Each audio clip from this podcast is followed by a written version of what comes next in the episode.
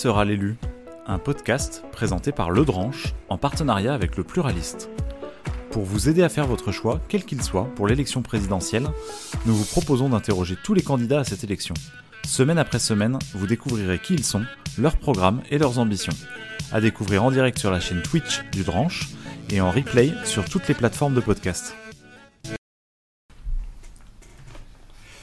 Et bonsoir Twitch, bienvenue à tous, euh, bienvenue pour ce nouvel épisode de Qui sera l'élu? Et ce soir on a le plaisir de recevoir euh, Philippe Poutou, euh, qui est le candidat du, du NPA, toujours avec le pluraliste de Sylvain. Bonsoir Sylvain. Bonsoir à tous. Et oui, effectivement, bah, bienvenue. Donc, euh, on continue à recevoir des, des candidats dans le cadre de cette présidentielle. Bonsoir Philippe Poutou. Bonsoir.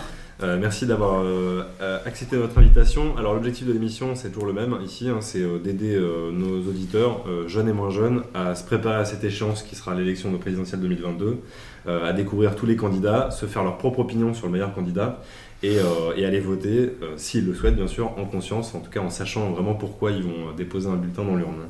Et du coup ce soir on va essayer de creuser un peu bah, le, programme du NPA et on va prendre les questions des gens qui sont dans le chat pour savoir voilà, les questions qui se posent un petit peu sur les propositions que vous allez faire.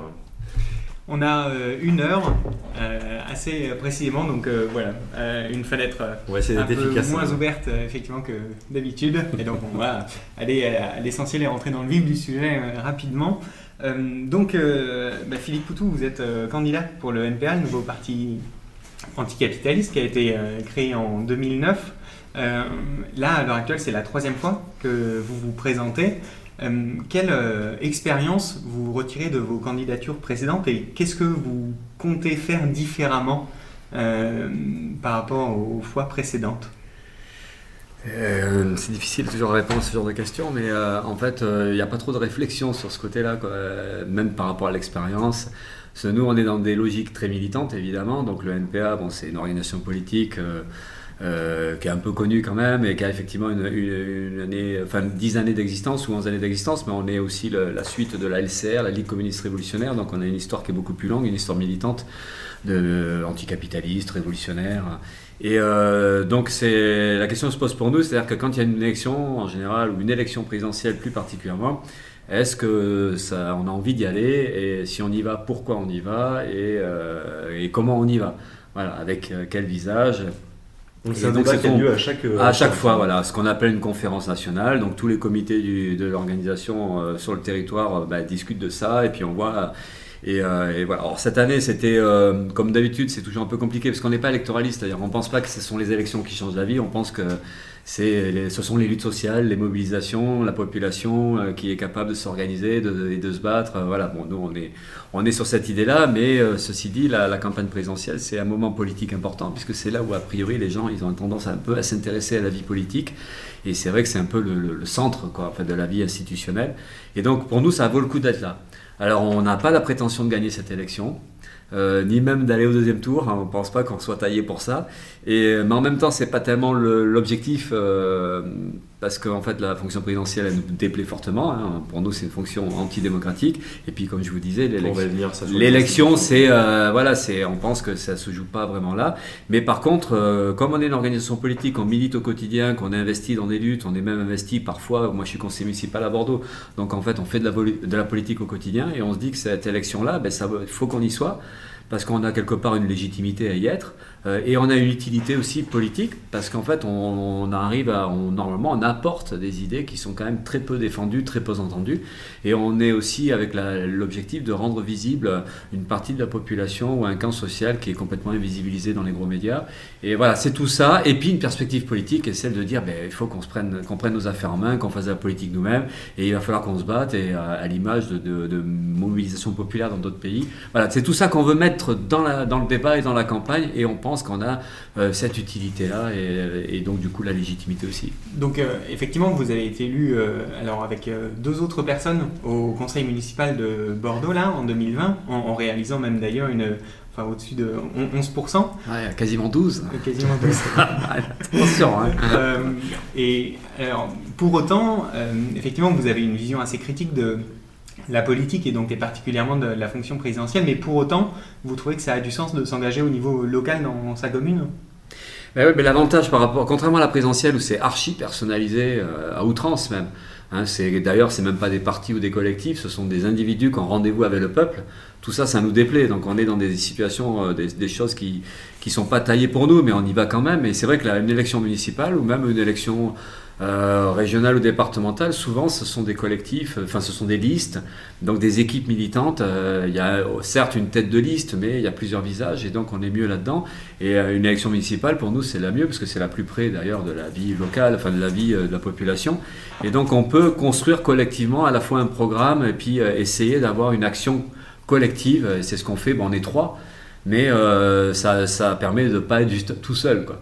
Et, euh, et, après, de voir comment on peut être utile aussi à, à discuter de ben, qu'est-ce qu'on peut faire entendre dans un Parlement bordelais, euh, comment on peut bousculer les routines, comment on peut bousculer le pouvoir qui est installé. Est-ce qu'on, voilà, et les allers-retours avec la population ou les milieux militants, c'est intéressant. Donc on, a, on envisage assez plus facilement l'utilité de, de, ça.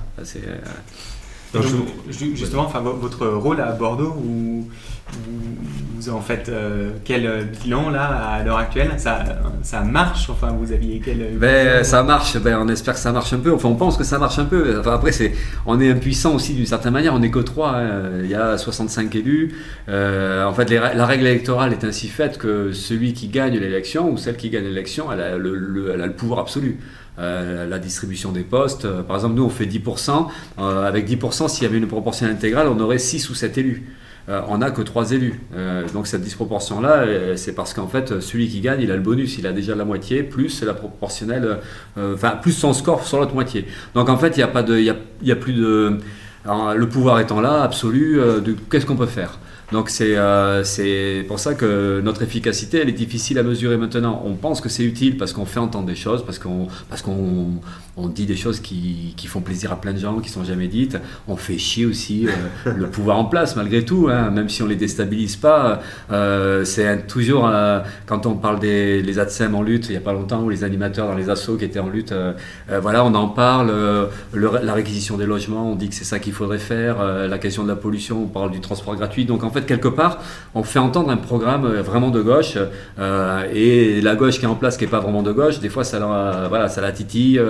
Donc ça cette utilité-là de poser les problèmes politiques et d'essayer de voir comment on peut euh, aider les, gens à s'organiser, à se battre. Voilà. Bon.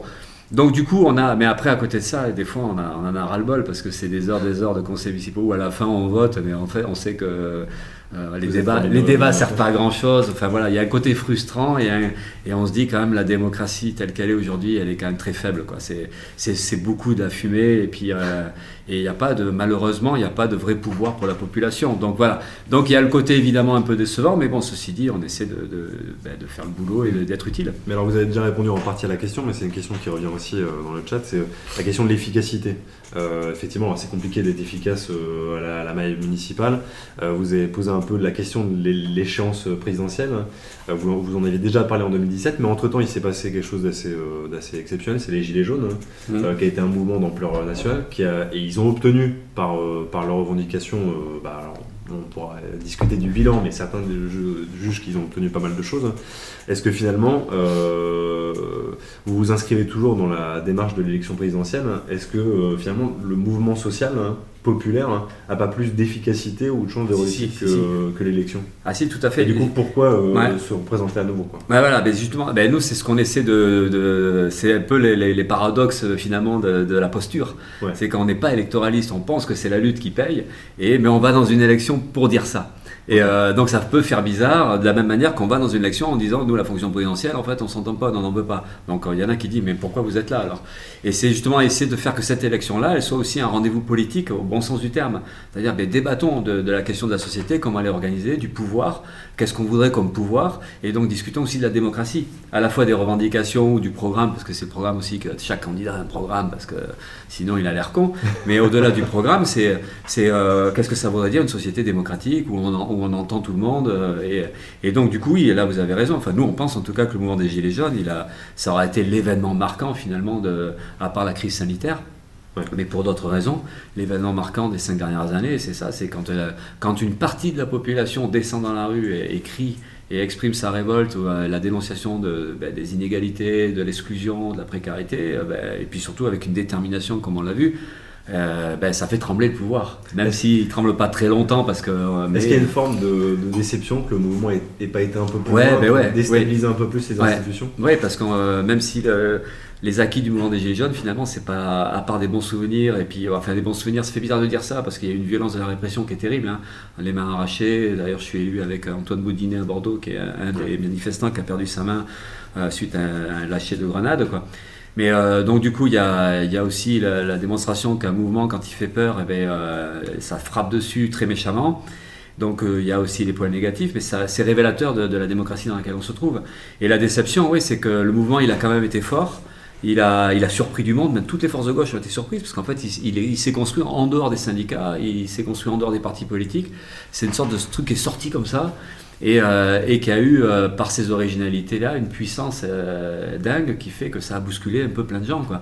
Le pouvoir a tremblé un peu, mais du coup, ça a, posé, ça a fait réfléchir. Et vous pensez qu'il a fait quoi pour bousculer vraiment l'institution? Il manquait ça? Il manquait ça ah, bah, Il manquait sûrement plus. après, il manquait ça. Mais, mais bah, parce qu'en fait, nous, on pense que c'est des mouvements comme ça, mais, mais après, il faudrait être plus, plus nombreux déjà, et, et puis arriver à... Enfin, de toute façon, c'est la, difficulté qu'il y a, c'est que ça, on peut discuter des mouvements sociaux qu'il peut y avoir dans d'autres pays aussi, hein, en Algérie, en Hong Kong, euh, en Irak, euh, au Chili, puisque c'est un peu l'actualité avec l'élection. Euh, d'ailleurs, la, défaite du fasciste au Chili est liée directement à la, population qui s'est mobilisée ces derniers temps. Il y a, voilà, il y a une victoire électorale à gauche, on va dire entre guillemets. Elle est, elle est, elle est pas innocente. Elle vient aussi de, de, de ce qui s'est passé ces deux dernières années au Chili. Donc il y a toujours de mais euh, oui, comment, comme un mouvement populaire, euh, comment ils peuvent être assez puissants pour euh, à la fois bousculer les choses et puis arriver à imposer des politiques qui, soient, qui répondent aux, souffrances sociales.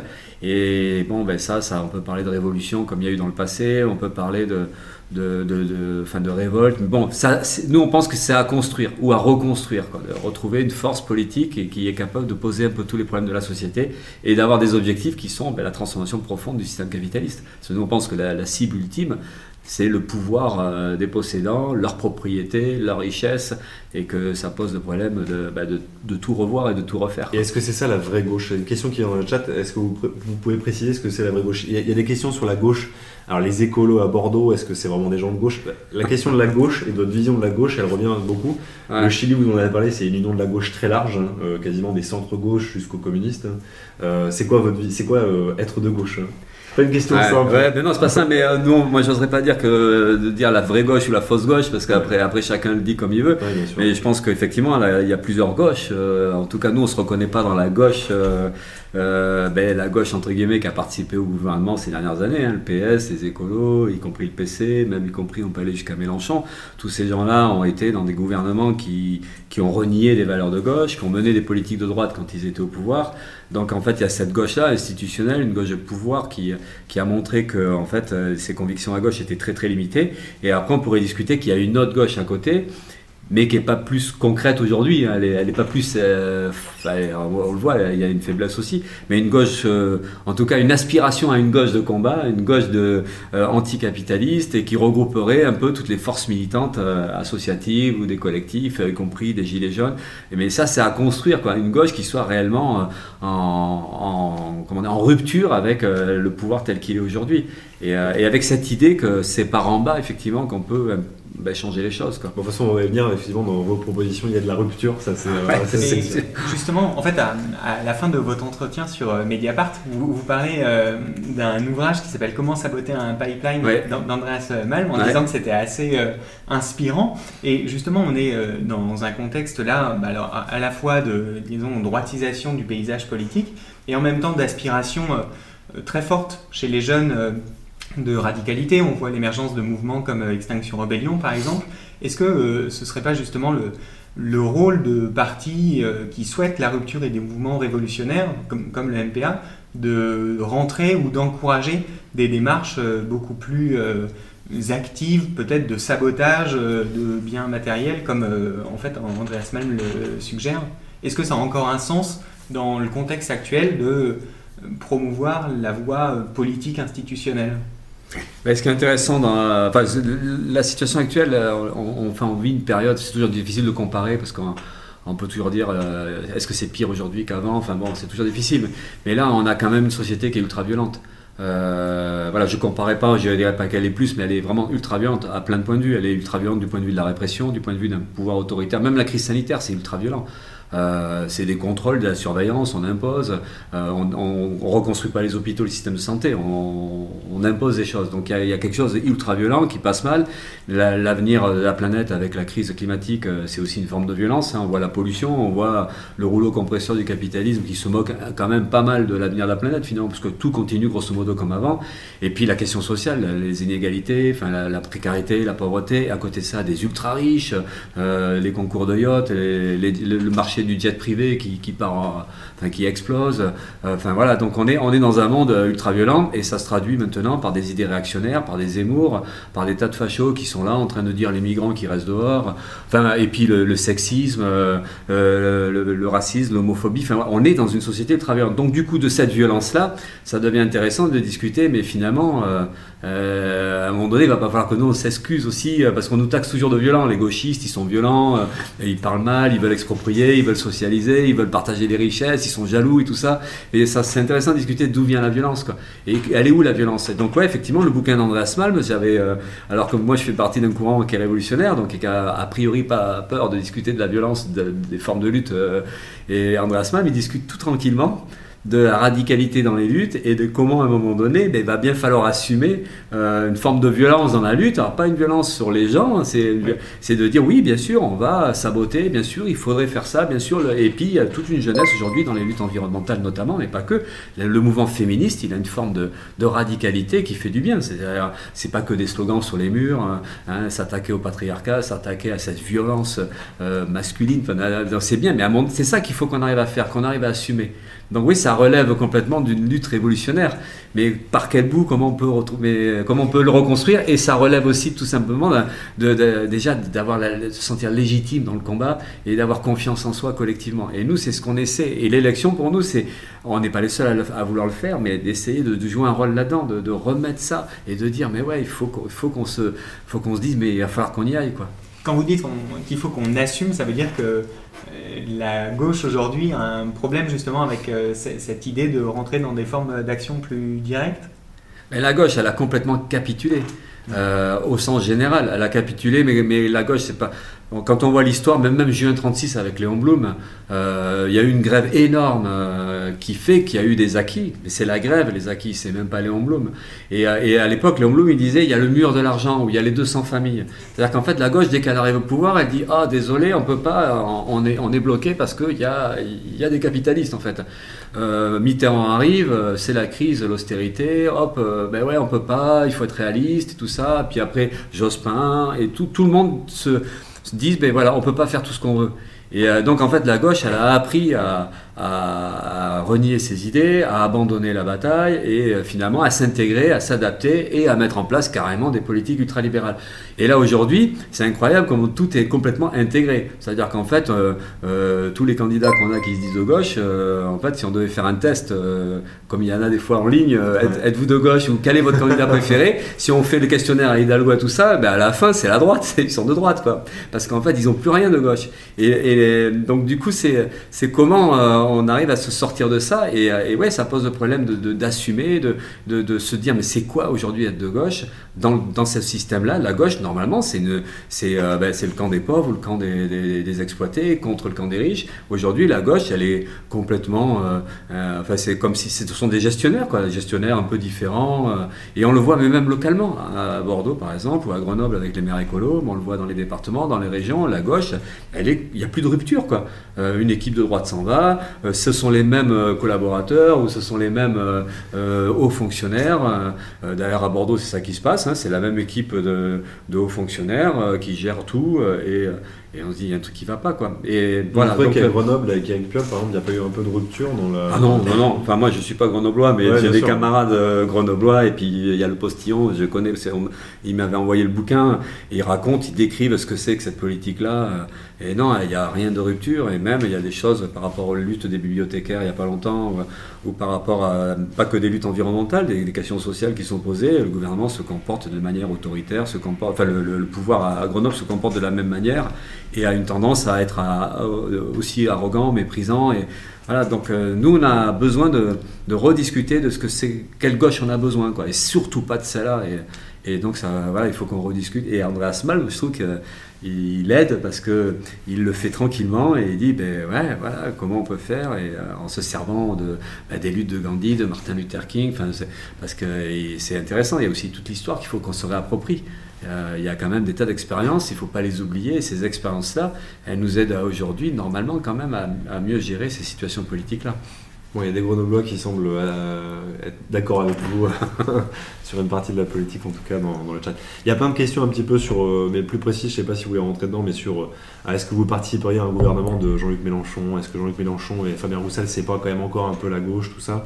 Mais bon, on a quand même déjà beaucoup parlé de la gauche, on va peut-être parler un petit peu du, reste. Oui, si, si, on rentre là plus dans le concret de votre programme et de vos propositions, comment est-ce que vous définissez l'orientation idéologique du NPA euh, ben, nous, on se dit un parti anticapitaliste, un parti révolutionnaire. Et, euh, vous, revendiquez euh, l'écosocialisme? Oui, oui, oui. Ben, ouais, vous entendez quoi par là? Ben ouais, c'est un terme qui est, pas qu'on n'est pas les seuls à revendiquer, euh, même y compris, je crois, du côté de la France insoumise. C'est après, c'est vrai que ça, des fois, c'est un mot qui est pas trop connu encore et on n'a pas, ça, ça dit pas forcément les choses très clairement. Mais l'idée, c'est qu'en fait, euh, la lutte aujourd'hui sociale et écologique, c'est la même, quoi. Et, euh, donc, du coup, il c'est pas juste faire coordonner les deux batailles, c'est qu'on peut pas être écolo sans être socio, social, ou je sais pas comment on accorde là, et l'inverse. Et euh, donc oui, mais euh, et nous par contre, on pense que les deux luttes, euh, elles relèvent de l'anticapitalisme. On peut pas aujourd'hui répondre à l'urgence sociale, c'est forcément la confrontation avec le capital, avec les possédants. Et aujourd'hui, avoir une politique environnementale, on le voit d'ailleurs avec euh, les échecs lamentables de, des COP, hein, y compris la COP26, c'est que si on ne se sort pas du capitalisme, on n'aura pas de réponse euh, efficace euh, sur la question des, gaz à effet de serre ou sur la question de la pollution ou de l'extraction et tout ça. Donc il faut se dégager des lois du capitalisme et empêcher en fait les, les grosses sociétés et les ultra-riches bah, de nuire. et donc ça veut dire qu'il faut reprendre en main une bonne partie de l'économie et en faire des outils publics sous contrôle euh, des salariés, de la population. Et donc, en fait, ces deux luttes, environnementale et sociale, eh ben ouais, elles se tiennent, parce qu'en fait, on s'aperçoit qu'une réponse sociale, elle est souvent écologique, ou une réponse écologique, elle, de fait, elle est aussi sociale. Donc, c'est ce que ça serait l'écosocialisme, en fait, une société euh, socialisée, une société communiste, en fait, hein. mais avec la notion environnementale beaucoup plus importante, vu qu'on est en pleine, en pleine merde de ce côté-là. Effectivement, dans, en tout cas, dans le programme de 2017, et il sera probablement en 2022, il y avait la, proposition de resocialiser ou nationaliser, je ne sais pas comment on doit le dire, euh, euh, pas mal de secteurs de l'économie, euh, l'énergie, l'eau, le transport. Hein. il y a aussi, alors, si on revient sur l'écosocialisme, on se pose une question qu'on n'a pas posée qu'à vous d'ailleurs, mais donc il y a la nécessité du coup écologique, écologiste, hein. et dans le même temps, il y a la nécessité aussi d'améliorer le pouvoir d'achat de, beaucoup de gens. Alors il y a le SMIC à 1800 euros. Euh, il y a euh, euh, la retraite un, peu plus tôt, il y a aussi un, SMIC étudiant, je ne sais pas comment on doit le dire, un RSA étudiant, en tout cas un revenu, un, salaire étudiant, en tout cas. Il y, a, beaucoup de mesures qui permettent à beaucoup de gens d'avoir plus de pouvoir d'achat. Est-ce que c'est compatible ça avec une nécessité, alors je ne sais pas si on va parler de décroissance, mais en tout cas d'un peu moins consommer ou de consommer différemment Comment Est-ce qu'il n'y a pas aussi un, voilà, un risque de paradoxe aussi là-dedans quoi? Non, c'est ouais, ça peut être incompatible, mais en fait non, parce que c'est euh, en fait c'est une réorganisation de la société et de l'économie. Euh, parce que là, quand on discute de salaire, euh, nous on dit effectivement pour vivre décemment, il faut au moins un SMIC à 1800 euros net. Et en fait, tous les revenus, quoi, ça concerne les pensions, ça concerne les minima sociaux et, y compris donc les revenus pour les étudiants. Parce que c'est même pas un truc à part, c'est l'idée, mais il y en a qui le formulent euh, sur la, sécurité sociale professionnelle ou sur le revenu à vie. Ou, il y a Bernard euh, Friot qui a, Oui, voilà, Bernard Friot notamment, qui est un des plus connus dans, qui travaille sur ces questions-là. Et donc, en fait, l'idée, c'est ça, c'est de détacher en fait le revenu du travail en lui-même et de faire en sorte que n'importe quel individu puisse vivre euh, sans être condamné à avoir un emploi absolument, ou par moment il peut ne pas en avoir, ou puis même, qu'est-ce que ça veut dire avoir un emploi? Ça peut être aussi un, un, travail dans des assos, ça peut être des tas de choses. Quoi. Donc, du coup, c'est l'idée du revenu à vie. Et, euh, mais alors, du- euh, nous, on essaie à chaque fois qu'on revendique quelque chose de faire le lien avec le reste parce que ça peut pas se déconnecter. Et donc, c'est la question ben, du coup de comment est organisée la société parce que du coup, c'est la redistribution des richesses. Richesses produites, comment elles sont redistribuées. Mais avant de poser comment elles sont redistribuées, c'est qui finalement contrôle tout ça. Et euh, donc, du coup, ça pose le problème d'une société qui est socialisée. En grande partie, en tout cas, euh, on va pas faire peur à tout le monde, on va pas tout, euh, tout socialiser euh, comme à l'époque les, les- les partageux ou les, euh, euh, celui qui voulait, euh, on aurait même plus de maison, même plus de voiture ou même plus, même plus son magnétoscope. Enfin là, même le magnétoscope, c'est un peu vieux comme histoire, mais, mais, euh, mais ouais, les- ce qui fabrique les richesses, euh, enfin l'industrie, l'économie, euh, les services publics, hein. tout ça, ça doit être public. Voilà, l'outil de production. Et, euh, sous, euh, et donc c'est pour ça que c'est une rupture, parce qu'en fait c'est la question de la propriété.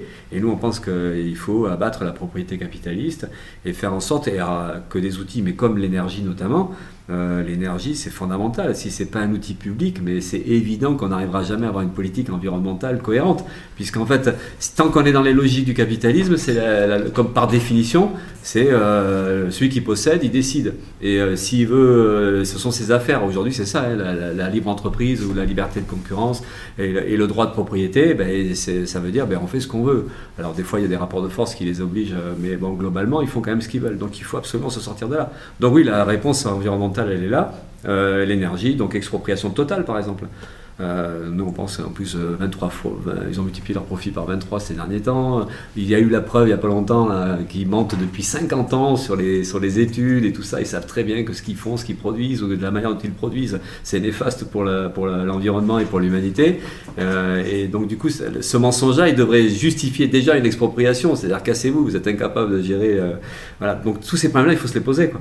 Mais est-ce que, euh, est-ce que ça permet, euh, qu'on s'est beaucoup interrogé là-dessus, est-ce que ça permet d'éviter, ça, ça, se gère à la maille nationale, hein. c'est-à-dire qu'effectivement, donc l'idée pour être claire pour nos auditeurs, ça serait, euh, il n'y a plus d'individus qui peuvent détenir seuls un outil productif qu'ils n'utilisent pas. C'est ça le, principe euh, de base. Ouais, la sociali- c'est pas la nationalisation, c'est la socialisation, parce que la nationalisation c'est toujours un peu ambigu, c'est un État, et puis euh, et les États c'est pas forcément, enfin voilà, c'est pas, on règle pas tout euh, en étatisant, euh, mais la socialisation, c'est l'idée surtout de secteurs entiers de l'économie qui soient euh, collectifs, enfin qui sous contrôle collectif, et notamment des salariés ou des gens compétents. euh, euh, la question de l'énergie par exemple, euh, mais après les banques, nous on pense que les banques ça doit être socialisé.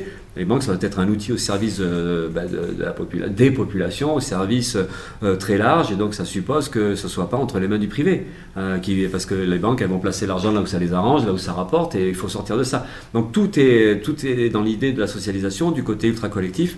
Ça paraît complètement utopique dans un monde ultra égoïste aujourd'hui, mais euh, ça fait partie des, des perspectives et des, et des conditions pour s'en sortir. C'est qu'en fait, il faut être capable aussi de, de poser les problèmes euh, de cette manière-là. quoi. Comment est-ce qu'on articule justement? Parce qu'il y a une très forte logique d'autogestion, mais euh, en même temps de, de gestion au niveau euh, national, de planification. C'est un, voilà, une, une démarche que vous revendiquez. Com- comment est-ce qu'on peut euh, bah voilà, faire en même temps Ouais. Euh, de, de l'autogestion et de la planification euh, au, au niveau national Enfin, ça, ça apparaît Ouais, mais il faut faire, il faut tout à fait. des- D'ailleurs, il y a des universitaires. euh, il y a un prof de, fac de Bordeaux justement qui a, qui a écrit là-dessus.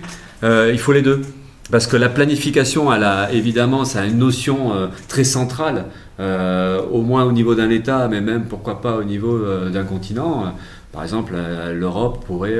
donc il y a ce côté-là, mais ça, ça pose un problème démocratique. C'est que plus c'est concentré, plus c'est décidé par en haut, plus c'est décidé largement, euh, plus ça peut s'éloigner aussi euh, euh, d'intérêts très locaux et, tout simplement de la population. Et donc ça peut ne pas forcément être très démocratique. Donc du coup, il faut concilier les deux. L'aspect planification à, une échelle large, mais en même temps des formes d'autogestion qui permettent localement, plus ou moins largement, euh, ben, que la population elle ait un droit de décision sur ce qui la concerne, sur l'environnement ou sur l'organisation sociale. Donc il faut les deux. Ouais. Et, euh, mais la planification suppose de toute façon, pour, euh, pour être en capacité de le faire, ben, d'une expropriation ou d'une socialisation. Sinon, euh, la planification, on planifie rien. Ou alors c'est les multinationales qui planifient, mais pour elles. C'est ce que vous critiquez justement dans des programmes comme la France Insoumise. Ouais. On ose, désolé, on ose critiquer Mélenchon. Hein, c'est vrai que c'est mal vu euh, parce que c'est quand même le super programme qui est vachement apprécié par la grande partie de la population. Et nous, on ose critiquer ce programme. Mais en fait, on, critique le programme de, la France Insoumise, euh, pas tant sur la, euh, les 150 pages du programme. voilà, on les a lus. Et donc, c'est pas toutes les. On est d'accord avec toutes les revendications, quasiment toutes. Et, mais le problème, c'est quand on a un programme comme ça si on ne discute pas de comment on peut le mettre en place, et si on ne discute pas que, euh, ne serait-ce qu'aujourd'hui, une augmentation de salaire, un peu de service, un plus de services publics ou euh, une réponse environnementale, si on ne dit pas que c'est derrière une, confrontation directe avec euh, la, propriété capitaliste, il y a une entourloupe. Aujourd'hui, le moindre progrès social, ça suppose une confrontation très dure avec ceux qui possèdent. Parce qu'on le voit aujourd'hui, hein, l'égoïsme euh, des possédants, il est sans limite.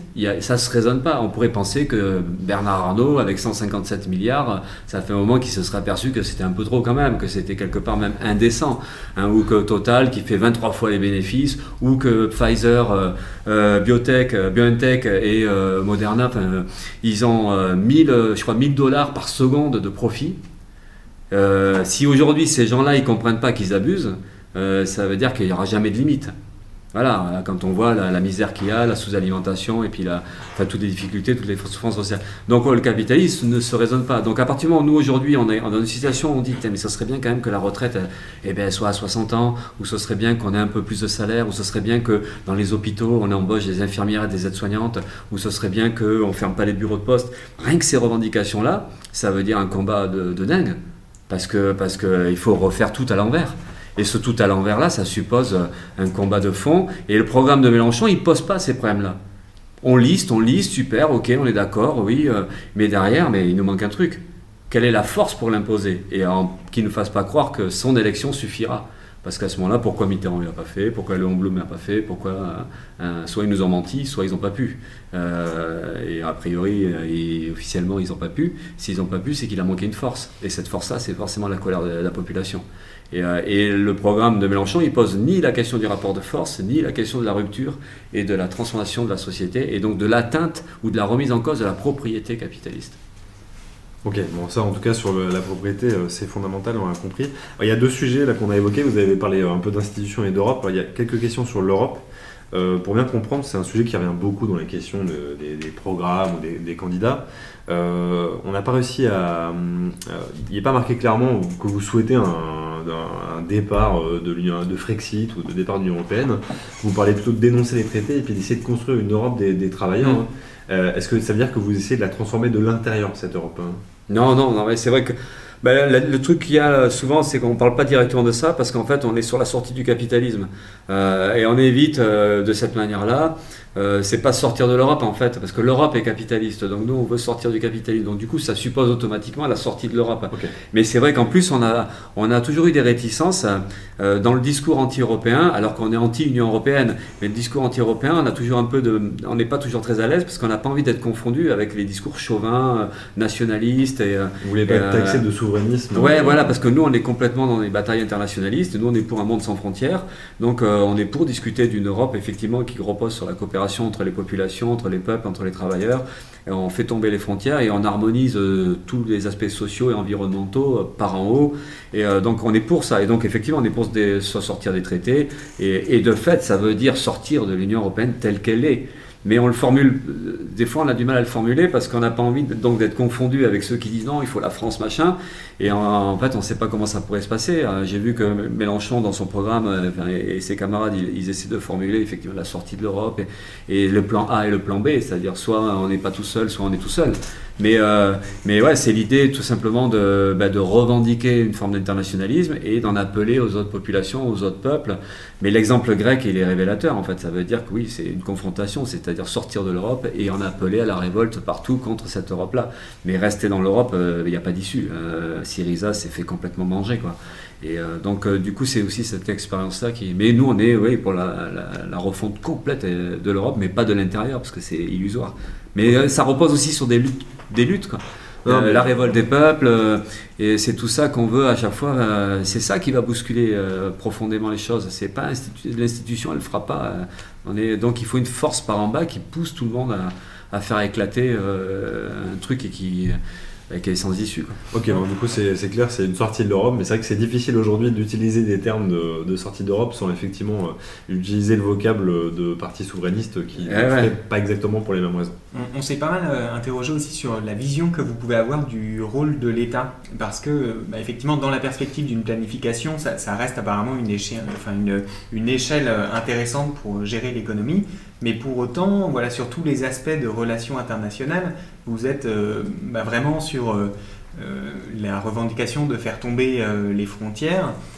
Est-ce que c'est pareil, ça paraît un peu paradoxal de dire bah, on va avoir un État fort pour, pour gérer l'économie, mais en même temps sur tous les aspects plutôt régaliens, on va lâcher du lest à fond et puis on, est pour la libre circulation euh, mm. des populations. Même chose, ça, paraît assez, euh, quand j'essaie de me projeter, ça paraît assez difficile à, à envisager en fait on ne parle pas d'État fort. Euh, après, on est, marxiste. Hein. Donc en fait, on, pense que l'État, c'est une machine de domination capitaliste, comme l'État féodal l'était pour la, classe féodale. L'État capitaliste, c'est la machine de domination, avec son armée, sa justice. Euh, euh, donc du coup, nous, nous on est dans l'idée marxiste de, briser cette machine-là, cet outil-là. Il faut briser l'État capitaliste et en construire un autre. Et alors après, si on discute socialisme, communisme, enfin là, on, est dans cette idée que quand il y aura plus d'exploitation, plus de classe sociale, il y aura plus d'État. Et donc l'État, euh, l'État de la Révolution euh, dépérirait de lui-même, puisqu'en fait, il, n'existe que parce qu'il doit défendre un ordre tel qu'il est et qu'il doit défendre des intérêts contre un autre. Sinon, il n'y a pas besoin d'État. Donc voilà, ça c'est l'idée euh, d'une transformation de la société, d'une révolution qui réussit. Maintenant, là, aujourd'hui, on discute plus socialisation ou expropriation, et c'est vrai qu'on n'a pas la formule de l'État, on l'a pas vraiment, on ne sait pas comment on discute de ça, comment ça peut se faire. Comment, même aujourd'hui, dans un monde tel qu'il est, qui n'a rien à voir avec l'époque de Marx ou même euh, qui n'a pas grand-chose à voir avec l'époque de la Révolution russe il y a un peu plus d'un siècle. Comment tout ça, ça peut se passer? Comment en fait des mobilisations populaires, comment des révoltes, elles peuvent euh, euh, fragiliser l'État tel qu'il est et comment autre chose se construit en même temps que l'ancien disparaît? Enfin, mais c'est évident, et c'est la différence qu'on a aussi avec Mélenchon et, ses potes, hein c'est qu'en fait, on a vraiment un truc à flinguer. Quoi. C'est pour ça qu'on ne parle pas de 6 République, parce que 6 République, ça suppose que c'est le même État. Euh, sinon, on discuterait, euh, nous, on pense qu'il y a quelque chose à, casser, à faire, et construire par en bas. Donc, nous, on est vraiment plutôt pour euh, les formes d'autogestion, en réalité. Avec donc des liens, parce que c'est la coopération entre les peuples, ça suppose donc des, des organisations, mais comment tout ça, ça peut se mettre en place, on ne sait pas. Mais c'est vrai qu'à la base, quand même, c'est comment par en bas, comment on construit une véritable démocratie par l'autogestion, et comment on a, avec les moyens techniques, euh, on peut assurer une coopération euh, très large. Mais c'est vraiment. Il y a pas mal de questions par rapport à ça. Du coup, les gens s'interrogent beaucoup comment on arrive à ça, comment on fait tomber un État capitaliste. Est-ce qu'il faut attendre de gagner les élections, de trouver une faille, un, moment, en tout cas une, opportunité pour les gagner, et puis après, une fois qu'on est au pouvoir, on casse tout, ou est-ce qu'il faut faire différemment? Et après, il y en a qui s'interrogent aussi est-ce que la, description que vous en faites, ça se rapproche plus ou moins de l'anarchisme? De toute façon, c'est proche, hein, parce que les, même euh, aujourd'hui, euh, pendant très longtemps, on a opposé euh, le courant libertaire au courant communiste marxiste, par exemple. Et plus ça va, plus il y a quand même, on se dit, bon allez, c'est un peu con, il y a des choses qui sont très communes, ça ne veut pas dire qu'il n'y a pas des, des, nuances ou des, des façons de... Tout n'est pas exactement pareil, évidemment. Mais moi, je, et l'ONPA, c'était ça qu'on voulait faire, quoi. C'était construire un parti qui, qui, regroupe justement des traditions différentes, et notamment libertaires, marxistes. Euh, d'ailleurs, on peut être libertaire et marxiste, mais communiste ou libertaire. D'ailleurs, il y a aujourd'hui des courants communistes libertaires. Enfin, nous, on pense que tout ça, ça peut se joindre. Et euh, après, euh, la question, c'était comment on y arrive. Comment on y arrive ben, On ne va pas faire les malins, on ne sait pas vraiment. Mais euh, parce qu'aujourd'hui, on, voit par exemple le Chili, c'est quand même un truc qui est très intéressant. Le Chili, euh, une lutte énorme. Et là, aujourd'hui, par exemple, on a une élection, enfin c'est tout récent, une élection euh, qui, qui, hein. ouais, qui, qui fait que le candidat fasciste perd. assez largement, en plus 56%. Et on peut et il y a une remobilisation de l'électorat à ce moment-là, et on peut parler plus de la défaite des fachos, du facho, que la victoire de la gauche, parce que la victoire de la gauche, de loin, ça fait sympa comme ça, mais nous, on a passé la soirée avec des camarades chiliens qui sont en exil en France depuis très longtemps, et qui nous racontaient que la gauche là-bas, c'est un peu comme ici, c'est que c'est pas très fiable en fait. Et, mais ce qui s'est passé, c'est qu'en fait, comme il y a eu une grosse lutte au Chili ces dernières années, juste avant la crise sanitaire, qui avait d'ailleurs réussi à gicler la constitution de Pinochet. C'est quand même la lutte qu'il fait, alors que la gauche était déjà arrivée au pouvoir au Chili, hein, euh, mais elle n'avait jamais viré la constitution de Pinochet, alors que la gauche avait la, présidence. Hein. C'était euh, euh, la présidente socialiste Michel Bachelet euh, et, il faut une révolte populaire pour balancer la. Voilà. Et en fait, euh, cette victoire électorale, elle est certainement très liée à la mobilisation de la population, à la fois des luttes féministes, des luttes antiracistes, pro pour les Indiens. Il y a une assemblée constituante avec une présidente mapuche c'est ce climat social qui a certainement permis euh, de mobiliser les troupes dans l'élection, alors a euh, la gauche, elle n'est pas très crédible. Et voilà, maintenant, qu'est-ce qui va se passer derrière? Et on espère que ça va dynamiser la lutte et qu'en fait, il faut vraiment compter sur une capacité de la population à être là, hyper vigilante, et de dire, ben, c'est nous qui menons la danse, et toi qui es élu, tu vas faire ce que nous on te demande de faire. C'est ça, c'est ça. L'espoir, il est là en fait. Est-ce que vous n'avez pas peur qu'on vous ramène euh, incessamment à, l'exemple chilien en disant, ah oui, il faut que la gauche se réunisse, c'est indispensable pour battre l'extrême droite. Hein. Si, mais ce qui est intéressant, c'est ce qui se passe dans la rue. Et euh, là, aujourd'hui, en France, de toute façon, euh, malheureusement, il n'y a, pas de mobilisation sociale comparable. Et après, euh, ça n'empêche qu'il faut quand même discuter de, ce que c'est que la gauche, y compris là-bas au Chili. Hein, mais là, on va discuter d'ici parce qu'on est plus concerné directement. Et l'unité, oui, mais l'unité, pas avec des gens qui nous ont qui nous ont trompés, menti et qui nous ont tapé dessus. Donc on en revient toujours à la discussion du début. Euh, quelle gauche on a envie de reconstruire? euh, et on aurait besoin d'en débattre. Et c'est pour ça que c'est ça qui manque là parce que euh, je ne sais pas si je l'ai dit là à vous tout à l'heure ou dans une autre interview je me rappelle plus de quoi je mélange mais on a on a Mélenchon qui va débattre avec Zemmour on a Roussel un grand candidat de gauche aussi hein, qui, Roussel le candidat du Parti communiste. Du Parti communiste qui, qui, débat la fête de l'UMA avec Pécresse hein, avec des grands sourires des mains sur l'épaule et tout ça. Et puis en fait il n'y a jamais de débat entre les candidats de gauche ou soi-disant de gauche et euh, pourquoi Pourquoi on n'a pas une table où on se retrouve avec, euh, mais même avec Hidalgo, Roussel, euh, Jadot, Mélenchon, et nous, et qu'on puisse discuter justement de qu'est-ce que ça veut dire l'unité, est-ce qu'elle est utile, pourquoi, comment, et, et quel lien ben, l'histoire de programme avec les luttes, comment ça peut, si on gagne, si, qu'est-ce que ça veut dire gagner une élection Est-ce que, que c'était pas un peu le projet du socle commun de la primaire populaire hein?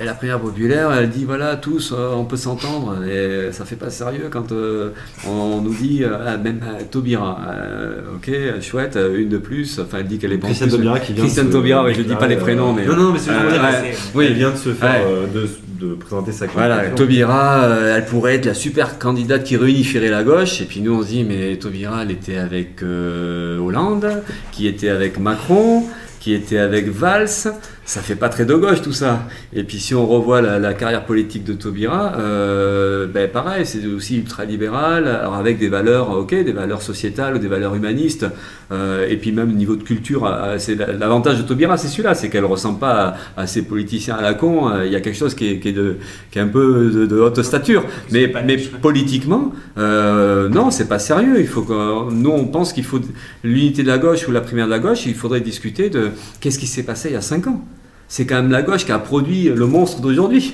enfin le monstre euh, Macron.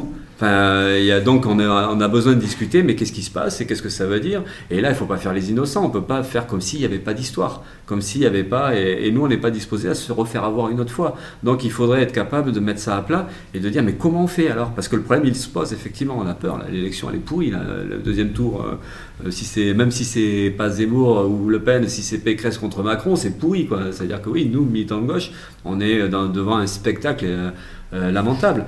Mais donc, ok pour discuter de comment on peut changer. Mais euh, il faut qu'on discute sérieusement des bilans des uns et des autres et, euh, de qui peut raisonnablement avoir la prétention de représenter la, gauche ou les idées de gauche. Mais qu'est-ce qui peut organiser cette, euh, cette discussion Dans quel cadre elle pourrait, ben, ben, Personne pour l'instant, en tout cas. Nous, on essaie à chaque fois de dire il faut un débat, il faut un débat, il faut un débat. parce que vous nous, les tout petits, donc on peut pas l'imposer, parce qu'on va dire ah, le chieur, il va pas. Les débats, on a vu ce que ça donnait avec Fillon et Le Pen, il va pas nous emmerder quand même. Mais oui, il y aurait besoin de. Qui peut l'organiser? Des médias pourraient l'organiser. Mais pourquoi ça s'organise pas? Pourquoi à un moment donné, il y a pas, on a vu les débats de primaires de droite, Ouais. hein, ils nous ont fait chier là-dessus. euh, On a eu les primaires euh, des écolos aussi, bon pourquoi pas?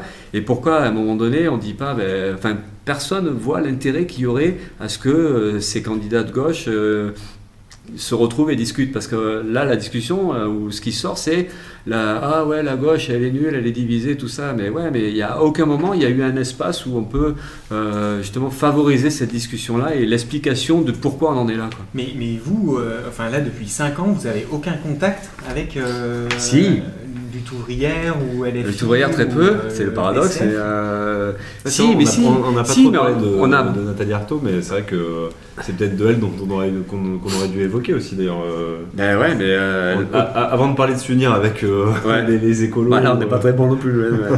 Parce qu'en fait, on peut toujours discuter de la gauche qui est, qui est pitoyablement éclatée, mais l'extrême gauche les critiques, est. euh, les critiques que vous portez à la gauche, vous pouvez pas les porter. Si, bien sûr. Ah ok. Ah si, l'extrême gauche, elle a aussi ses côtés. Non, je voulais dire le Ah. fait d'avoir participé à finalement une politique très libérale dans des gouvernements finalement libéraux, c'est une critique qu'on peut pas trop faire pour l'instant. Ah oui, nous, nous c'est pour ça qu'on n'est pas tout à fait de la même famille. C'est vrai qu'on se sent pas. Quand Hidalgo dit ouais, il faut être tous ensemble et tout ça, euh, ou quand Montebourg il dit ouais, machin, on se sent pas vraiment concerné. D'ailleurs, Montebourg, il m'a pas appelé. hein. Donc en fait, euh, et puis jamais il parle de nous. Ah, vous faites Hein. référence aux vidéos où il appelle Ouais, effectivement ouais. les candidats pour essayer d'avoir une Ouais. discussion pour unir la gauche justement. Et, euh, et là, on sent bien qu'ils pensent pas à nous en fait. hein. Nous, on va nous faire chier. Ah, vous avez avez 1%, vous ne devrez pas exister. Mais en réalité, eux, ils pensent pas à nous, donc ils nous laissent tranquilles. Et c'est vrai que l'histoire fait que nous, on n'a pas, pas été dans leur, dans leur magouille et puis dans leur pouvoir.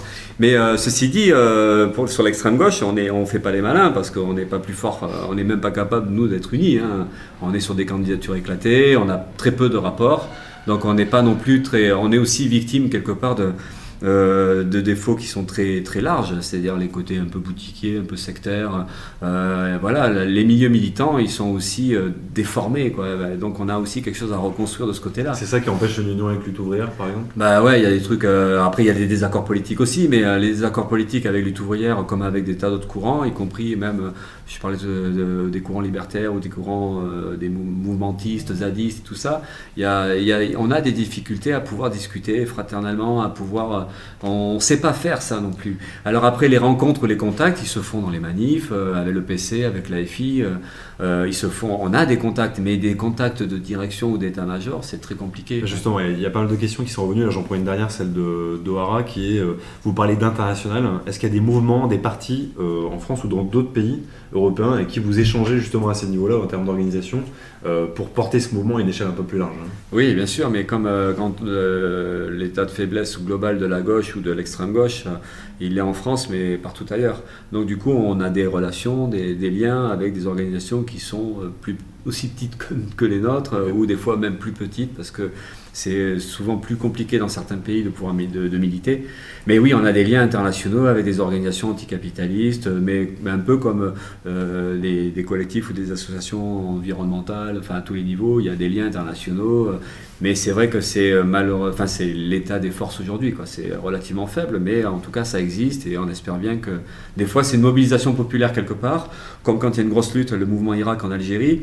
euh, bon, ça remet, des forces dans, des, mouvements politiques et ça permet de relancer des fois des dynamiques euh, de discussion, de- de- d'échange. Et, en tout cas, on est, très, euh, très vigilant là-dessus parce que c'est fondamental qu'il y ait ces liens-là. Ouais, bien sûr. Alors, vous parliez de, faiblesse de la gauche, c'est un une question qu'on s'est posée en préparant l'interview. Pourquoi, malgré le contexte, le message porte pas plus? Pourquoi euh, il n'y a pas cet engouement? Alors, on l'a vu, il y a des mouvements, un vrai engouement euh, lors des Gilets jaunes sur les mouvements sociaux. Mais pourquoi politiquement, il n'y a pas l'engouement attendu? Pourquoi vous parlez de faiblesse de la gauche du coup? Pourquoi ça porte pas Bah après, nous, on n'a pas de réponse à tout. hein. On ne sait pas. Il y a des choses qu'on ne sait pas, il y a des choses qui nous surprennent, il y a des choses qu'on se dit, mais quand même, c'est dingue. Aujourd'hui, avec le niveau de pauvreté qu'il y a, avec le niveau de.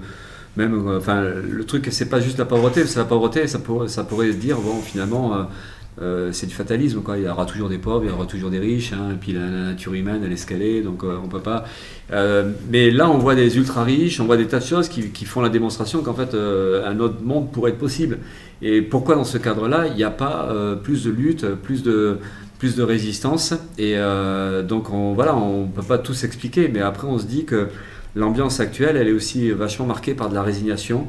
En fait, toutes les défaites, euh, les coups tordus, les trahisons de la gauche, tout ça, ça discrédite euh, euh, ou ça esquinte un espoir qu'on peut changer le monde.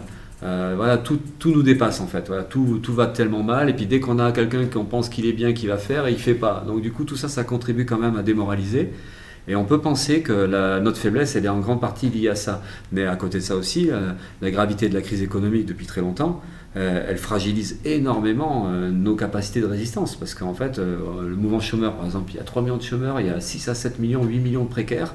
On se dit, mais comment ça se fait qu'il n'y a pas une révolte des chômeurs au, moment où il y a, au moment où il y a l'attaque sur l'assurance chômage, qui est une attaque très grave. de l'assurance chômage, par et qui remet en cause des indemnités de manière importante. il, y a, il, y a, le calcul, mais il y a la, somme, enfin la, pension. Et on se dit, mais comment ça se fait qu'il n'y a pas de réaction?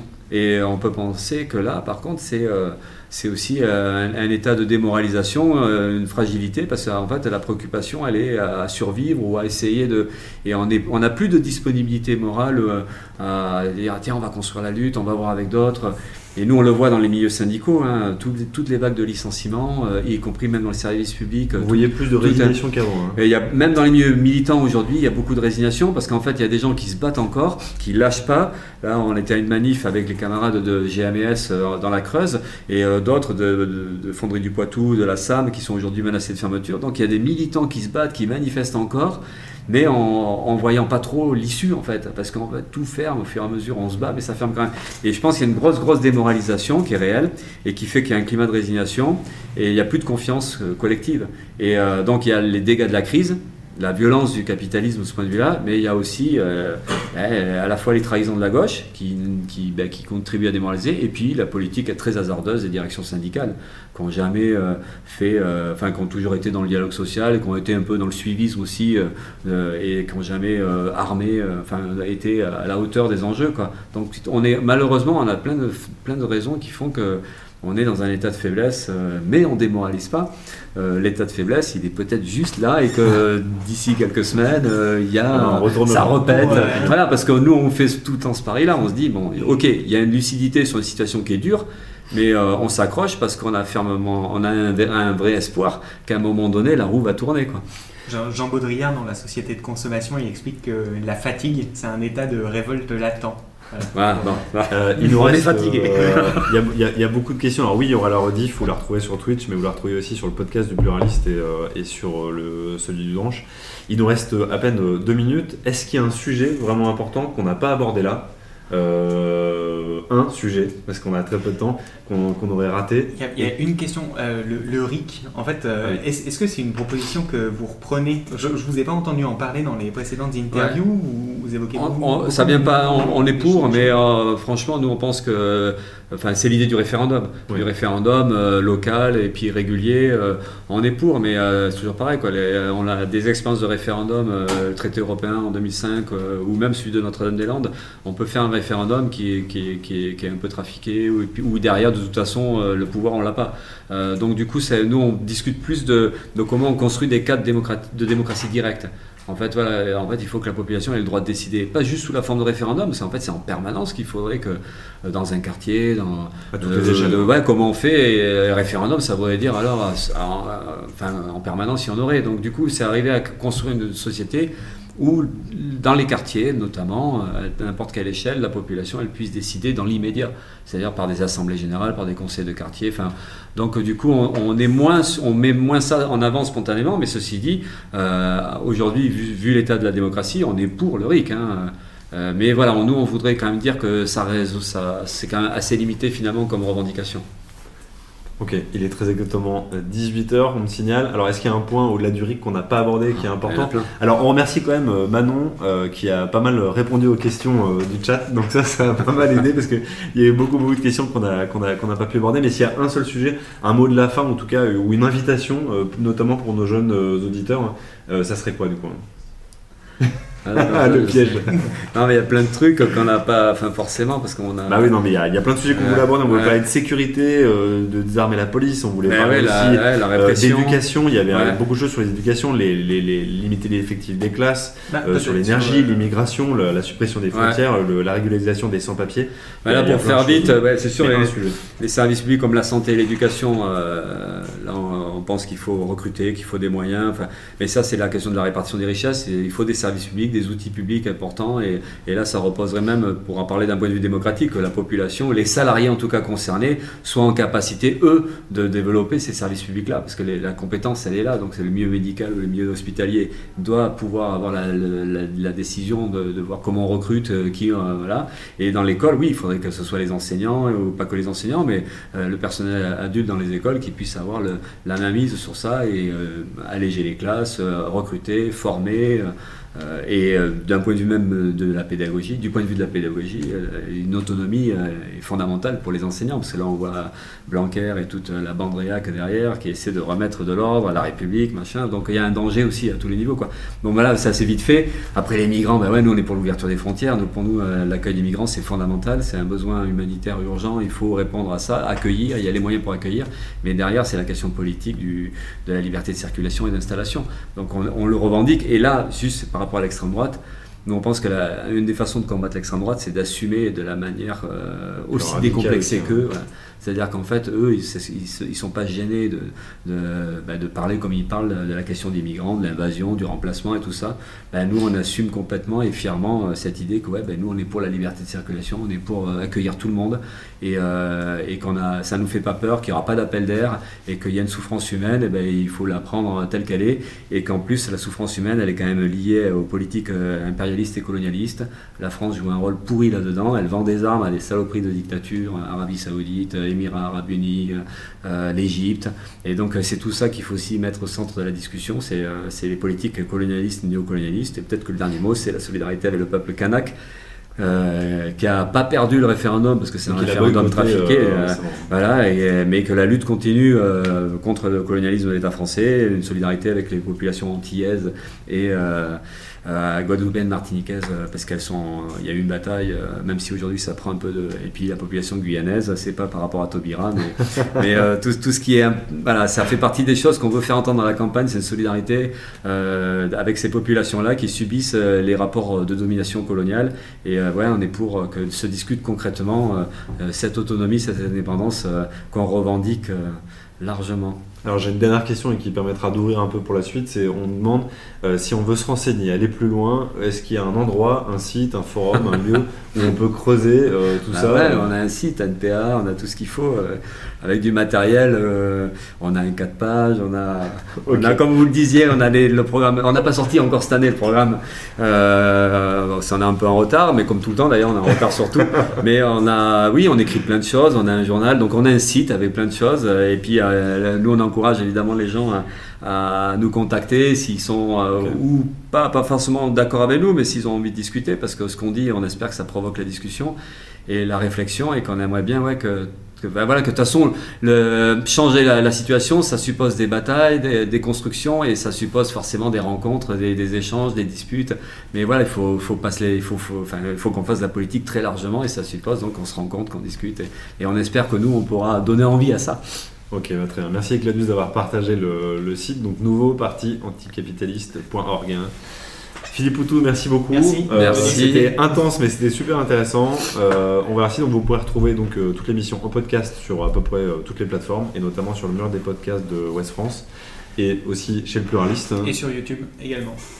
Merci à tous et à très bientôt. En tout cas, euh, à la rentrée pour nous pour euh, les confs de rédac et Philippe Poutou. Merci encore. Bonne chance pour Merci les parrainages. Bonne Merci. chance pour la suite. Ah, on n'a pas parlé des parrainages, mais bon, c'est pas. Il y a eu beaucoup de questions sur les parrainages. Est-ce que vous pouvez dire juste un mot sur les parrainages pour rassurer peut-être les gens qui étaient inquiets dans le Et on est loin, on est loin du compte, on est, mais euh, c'est comme d'habitude, enfin comme il y a 5 ans, comme il y a 10 ans, on est à, juste à la porte des 200.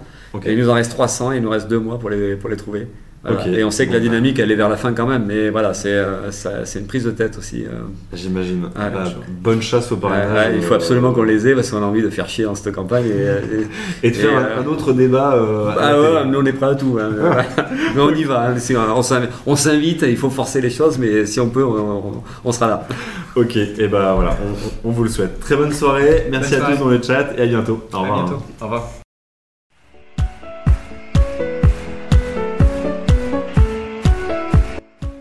C'était Qui sera l'élu Un podcast du Dranche en partenariat avec le Pluraliste.